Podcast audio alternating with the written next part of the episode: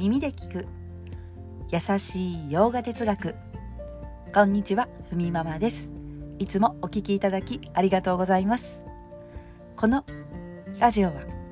耳で洋画哲学を聞いて日常に生かしていこうというラジオです。今日はテーマに早速入っていきたいと思います。バガバットギーター8章心の成熟を作っていく。というテーマでお送りしたいと思います。8章のメイン、まあ、これは死の瞬間。心穏やかでいるには。そのための心を作る方法が語られます。そして死後の世界も説明してくれます、まあ、ちょっとここまでのギーターの章とは違い生きながら自由になれなくても大丈夫。死後ワンチャンスありますからということが語られます、まあ、そのために生きているうちに心の成熟を作っていこう。生きながら自由になれなくてもその努力というのは、まあ、報われますよといった、まあ、章になるかと思います、まあ、ではまとめていきましょう。まずはじめに心を磨く方法が語られます。行いで心を磨く。これはカルマヨーガ。瞑想で心を磨く。ウパーサナヨーガ。ウパーサナというのは瞑想のことですね。カルマヨーガで自分とは何かを知りウパーサナヨーガで世界とは何かそれを知るために心を研ぎ澄ませてあるがままを見れるようにする、自分は初めから自由だった。と気づくのはその心でしかありません。そのダイレクトな悟りへの道具をいかに磨いていくか。いかにその心にあるがままが映るようにあるがままの世界をできるような場所にいかに心を変えていくか。そのためにウパーサナヨーガ瞑想について語っていきます、まあ、瞑想がとっても大事だよということを8章の最初に語ります。そして8章のメインになるところ3つに分けました。1つ目死の瞬間心穏やかにいるには。2つ目人の目指すゴール。3つ目死後2つの道がというこの3つに分けましたので1つずつ、まあ、サクッと解説していきたいと思います。まず1つ目。死の瞬間心穏やかにいるには？ということですが、まあ、日常からの瞑想の練習が大事。ということなんですね、まあ、なぜなら死の瞬間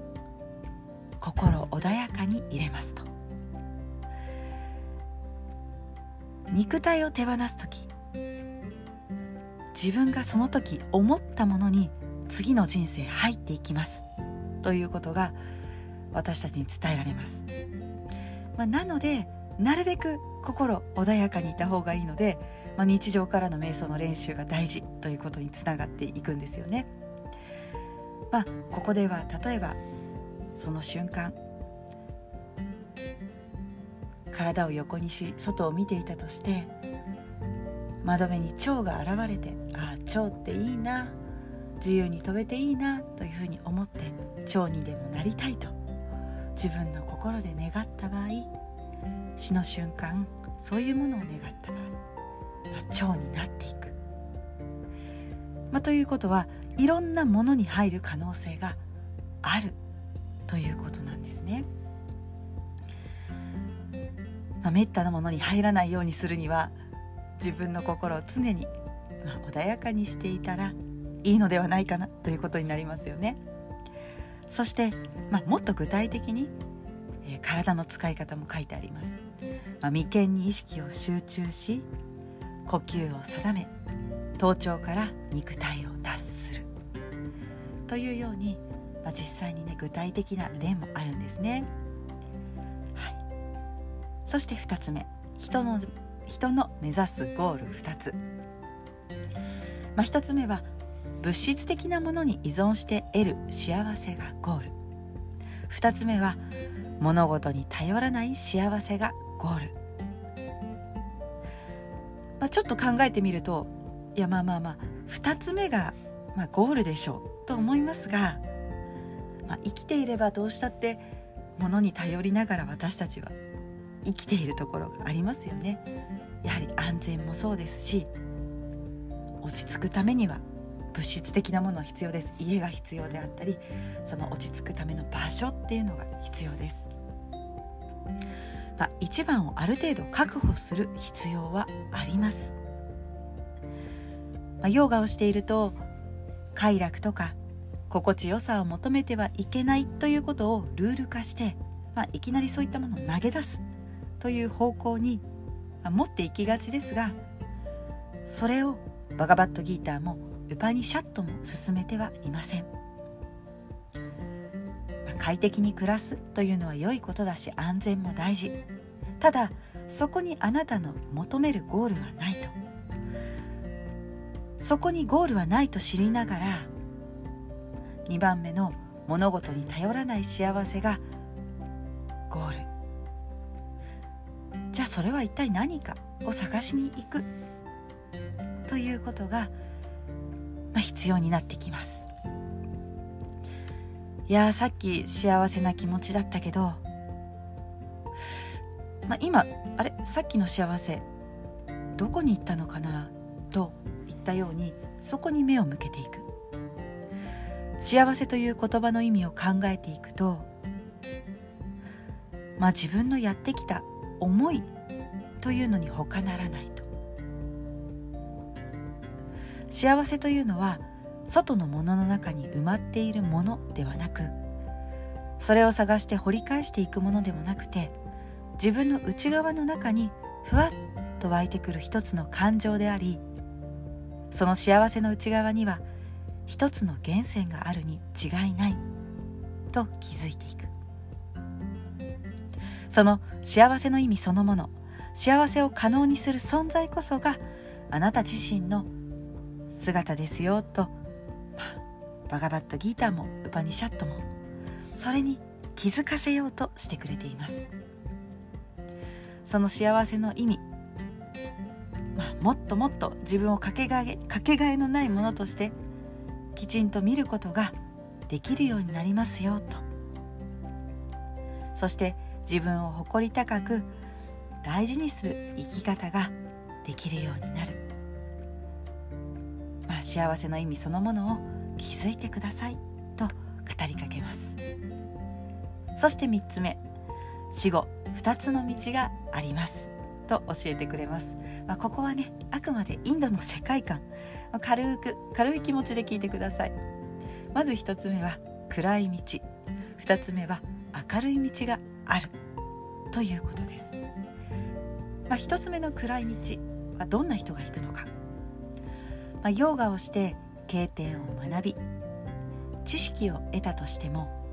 瞑想しなかった人ですね。まあたとえ経典を学んだとしても知識で終わってしまう。ああブラフマーだね。アートマーだよね。知ってる知ってる。といったようにそれを知ってたとしても、自分のこととして入ってこなかった場合ということですね。そういう人はこっちの暗い道の方へ行き月の世界へ行きます。そしてまた少し肉体を休めたら地上へ戻ってきて物理的な世界でまた修行が始まるということです。2つ目の明るい道。こちらに行く方はヨーガをして経典を学び瞑想した人が行けるということです、まあ、天国でブラフマージ創造神からもう一度自分の本来の知識を聞きます、まあ、肉体を手放した状態で聞くとあなるほどそうだったのか。自分というのは意識なんだ。ということを、まあ、すんなりと理解することができ本来の自分を知り自由になるということが8章では語られています、まあ、こんな風に死後の道というのも説明してくれている章ですが、まあ、ここまで6章7章8章ではずっとね瞑想が大事だよということを伝えているんですね、ま、瞑想の対象に心を向けていく、まあ、自分を見抜いていく心の準備というのができていくからというふうに、まあ、一貫して教えてくれています。はいそれでは8章は今日でまとまりました。ということで今日はこの辺で失礼したいと思います。今日一日も皆様にとって素敵な一日になりますように。耳で聞く優しい洋画哲学ふみママラジオご清聴ありがとうございました。バイバーイ。